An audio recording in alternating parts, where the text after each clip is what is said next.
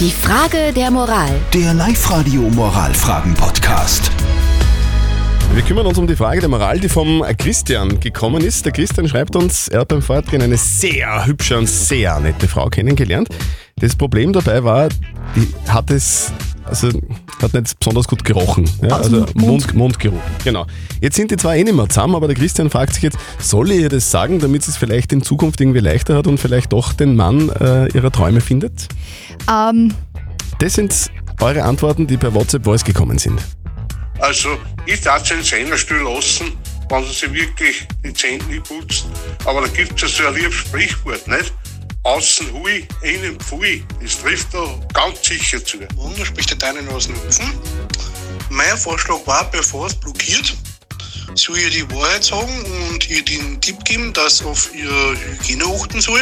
Einfach nur so als guten Tipp. Wieso hat er ihr das nicht schon gesagt in der Zeit, wo er noch benannt war mit ihr? Wenn es ihn gestört hat. Sagt auch ein wenig was aus vom Charakter von ihm, dass er ihr das nicht sagt, ja. Weil jetzt im Nachhinein braucht er sich auch nicht mehr sagen, weil jetzt sind sie eh schon auseinander. Ich würde das einfach im Baum stehen lassen. die Isabella hat uns auch eine WhatsApp-Nachricht geschrieben. Sie hat geschrieben, vielleicht hat sie ja ein Magenproblem. Manche Mädchen essen oft den ganzen Tag nichts und das merkt man halt dann beim Mundgeruch. Und vielleicht hat sie ja damals auch die Zahnbürste woanders hingeräumt. Das kann sein. Das kann auch Geht sein. einem was an? Genau. Die Zahnbürste. Was sagt denn unser Moralexperte Lukas Kehlin von der katholischen Privatuni in Linz? Soll der Christian dieser Frau das im Nachhinein sagen, ja oder nein?